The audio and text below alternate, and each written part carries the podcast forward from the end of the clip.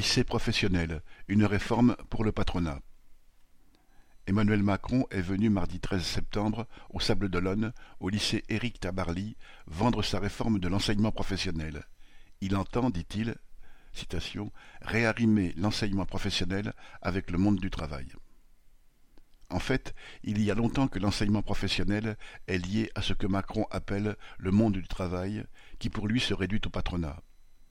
En témoigne la présence de nombreux chefs d'entreprise à chaque déplacement de ministre ou du président lui-même dans un lycée professionnel, comme c'était encore le cas au Sable d'Olonne.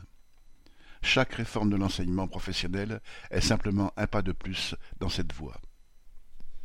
La mesure phare de la réforme Macron, qui devrait rentrer en application en septembre 2023, est ainsi l'augmentation de 50% du temps consacré aux stages dans l'entreprise. Dans ces stages, les lycéens découvrent parfois certains aspects du métier qu'ils ont choisi, mais le plus souvent font surtout l'apprentissage de l'exploitation capitaliste. L'augmentation de leur durée réduira la présence des lycéens dans les établissements scolaires et, par voie de conséquence, le temps qu'ils pourront consacrer à acquérir une culture générale, à connaître ce que l'humanité a pu créer en matière de littérature, d'art ou de sciences le patronat a toujours considéré que l'enseignement délivré à ses futurs salariés pouvait se limiter à l'apprentissage des gestes du métier et qu'il était superflu de donner aux travailleurs cette culture qui est aussi une arme pour se défendre. Macron ne fait qu'avancer encore un peu plus dans cette voie.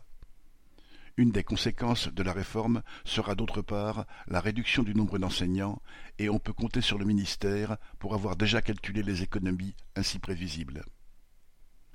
Macron justifie sa réforme par des statistiques prouvant que les jeunes ne trouvent pas de travail à la sortie du lycée professionnel. Comme si cela résultait d'une formation en décalage avec ce qu'attendent les patrons et non de la situation générale de l'emploi. Cette contre-vérité participe de la campagne gouvernementale visant à trouver des boucs émissaires au chômage de masse.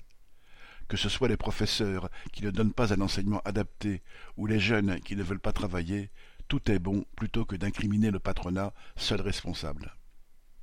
Macron entend d'ailleurs réorienter les filières en priorité vers les secteurs où ce patronat se plaint de ne pas trouver de salariés. Obtenir des jeunes dressés à travailler là où les patrons le désirent, comme ceux-ci le veulent, et aux salaires et conditions qu'ils imposent, c'est bien l'unique objectif de Macron. Les jeunes qui entrent en lycée professionnel et leurs enseignants ont besoin de toute autre chose. Il faut plus de professeurs, plus de possibilités de travailler dans de meilleures conditions et en classes plus réduites. Tout le contraire de cette réforme visant uniquement à formater la jeunesse ouvrière aux desiderata du patronat. Daniel Mescla